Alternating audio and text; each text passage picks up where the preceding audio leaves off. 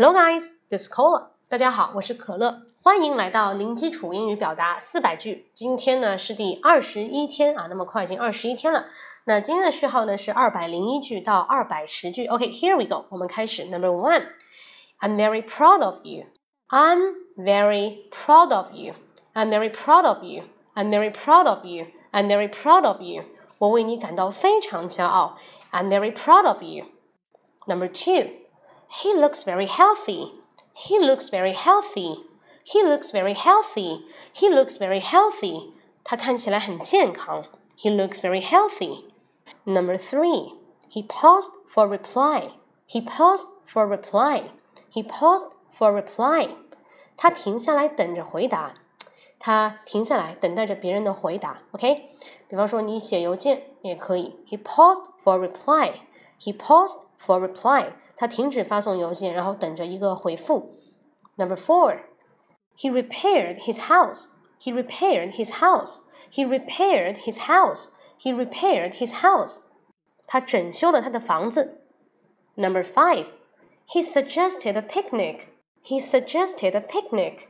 He suggested a picnic. 他建议搞一次野餐。He suggested a picnic. Number six, here's a gift for you. Here's a gift for you. Here's a gift for you. Here's a gift for you. 这里有个礼物送给你。Number seven. How much does it cost? How much does it cost? How much does it cost? How much does it cost? 那这句话就等于 how much 多少钱。Number eight. I caught the last bus. I caught the last bus. I caught the last bus. 我赶上了最后一班车。I caught the last bus. Number nine, I could hardly speak.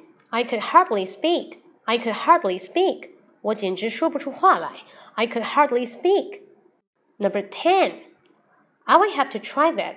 I will have to try that. I will have to try that. I will have to try that. 我得试试这么去做。I will have to try that.